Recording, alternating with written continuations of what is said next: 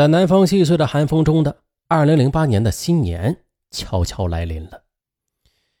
我和王丽娜的积蓄都不多，为了省钱的，我们决定就在宁波过年。我将两人的钱全部的都给了他，让他寄回家乡抚养儿子。看着王丽娜欢天喜地的去寄钱，我则有些歉疚的望向了东北方向，那里有我的爹妈。我的爸爸已经因病离世，年迈的妈妈还在苦苦的等待着我这个长子回家。可是妈妈不知道，他这个年近四十、身无分文的儿子，不是不想回家，而是实在没有脸面回去见他呀。不过在去年出狱后，为了和妈妈能随时可以联系，我呢往家里寄钱，让妹妹给妈妈买了一部手机。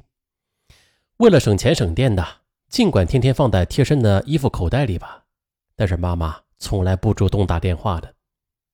在大年夜的思虑再三的我，给妈妈发了短信：“妈妈，我想你，但是现在我还是不能回家。”在我和王丽娜努力赚钱之际的两年的时光，也是飞速的逝去了。不过，看到店里的生意一日比一日好，二零零九年下半年，店老板为我招来了几名学徒工。试用期过后，我留下了其中一个长相英俊、脸热嘴甜的小伙子。他说啊，他是安徽蒙城县人，一九八四年出生，叫娄嘉诚。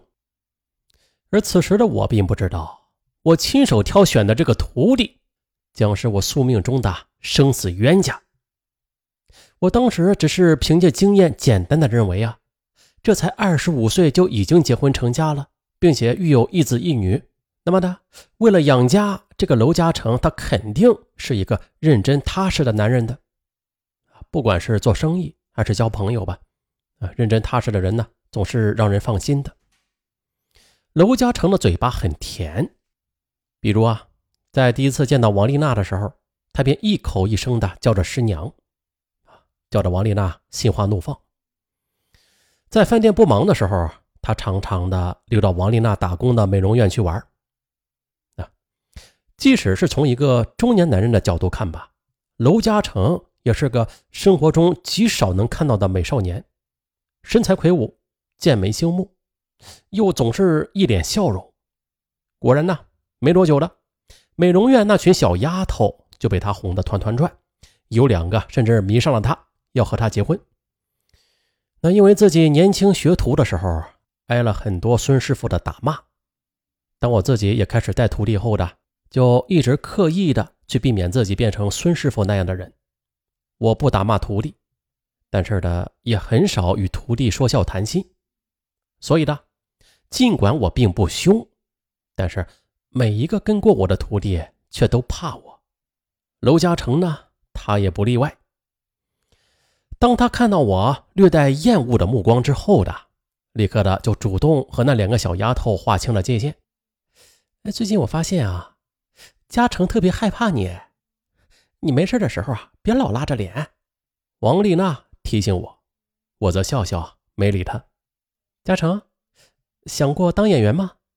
吃晚饭时，王丽娜问他，想过，也参加过选秀节目呢，但是没有钱包装宣传嘛。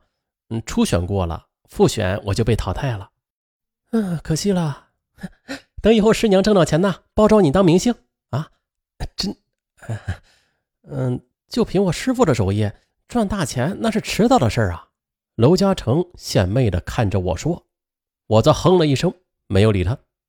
倒是王丽娜将话接了过来：“你师傅的手艺那是没得说，就是现在资金有点问题。”宁波这边吧，相应的店铺月租金都是从万起步的，这一时半会儿的，我们还租不起。娄嘉诚听到这里，则放下了碗，思索着说：“师娘，我去年啊，曾在义乌打过半年工，我记得那里有个夜市的，晚上挺挣钱的。这铺面费吧，好像也不是特别贵。哦，你的消息准吗？”我看了看娄嘉诚。娄嘉诚忙凑到我旁边，大力的拍着胸脯跟我说：“当然准了，师傅你放心呐，只要你去的话，我就跟你过去。”王丽娜听到这里，连忙拉着我说：“也行哎，你看，反正快过年了，不如的，你先将工作辞了吧，陪我回吉林老家。等春节过了，我就陪你一起去义乌。”看着娄嘉诚踌躇满志的脸，再看看王丽娜期待的眼神，我只有点头应承下来了。为了陪王丽娜过这个春节呢，我仍然是没有回家，给妈妈打了个问候电话之后的，我便和王丽娜踏上了回乡的列车。在吉林辽源过完正月十五，我就接到娄嘉诚的电话，他告诉我这年呢还没过完，他就已经赶到义乌来打听行情了，并且。让我赶快过去。二零一零年三月二日，我先将王丽娜送到了宁波，帮他安顿好之后呢，又搭车去了义乌。三月八日，我和娄嘉诚在义乌一家的旅馆会合，然后又一起到夜市管理办公室去联系摊位的事儿。可遗憾的是，这前几天还富裕的摊位啊，竟然已经租售一空了。走出那间小办公室。我有些懊恼的掏出烟，站在街角，沉默的吸起来。而娄嘉诚在旁边看到我阴沉的脸色，他显得十分害怕。他陪我又在马路边站了将近半个小时之后的，凑到我身边，小声的说：“师傅，要不就去我老家开饭店吧？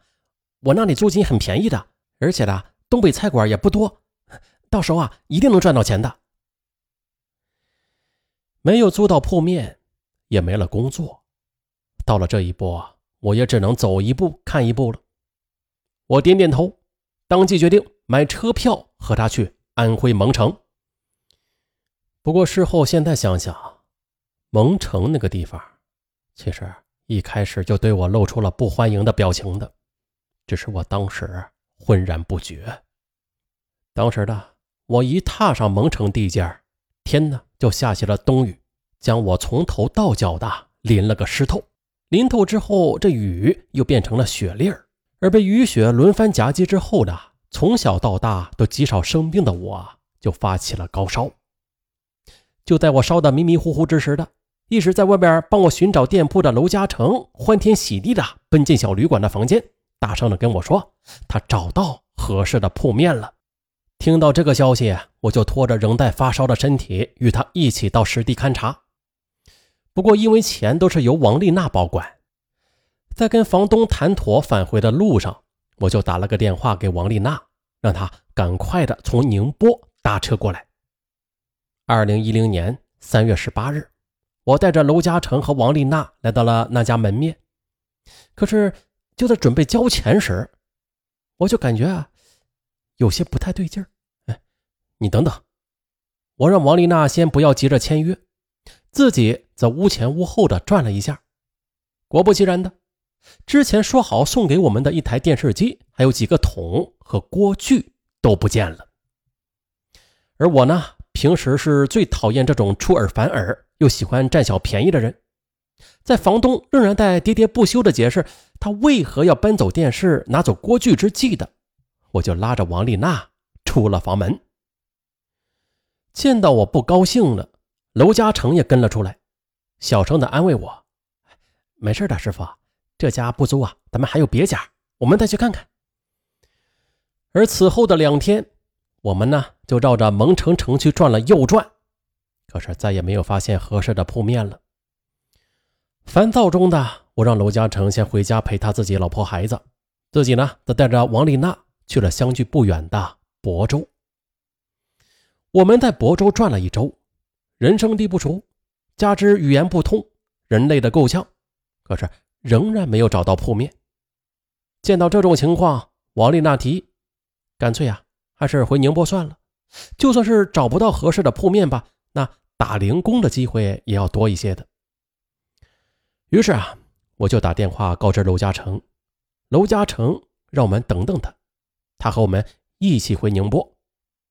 在电话那头的娄嘉诚咬牙切齿地说：“我就不信了，这天下这么大，就没个能让人赚钱活命的地方。可是啊，这牢骚归牢骚，最终呢，我们一起回到了宁波。于是，我又和娄嘉诚去了当地的劳务市场，转了半天的，我拿到两份招聘广告，一份是招聘厨师的，月薪两千元；一份是招聘司机的，月薪一千五百元。我说：“嘉诚啊，要不你先去应聘司机吧？你不是考了驾照吗？”我勉强的笑着跟他说，可娄嘉诚呢却没有说话，只是摇了摇头。我明白他的意思，就这么一丁点工钱，他肯定不够花。唉，赚钱真他妈难呐！哎，要不干脆的去抢钱算了。回到小旅馆，看着潮湿的墙和被雨水淋湿的窗台，我愤愤地说道。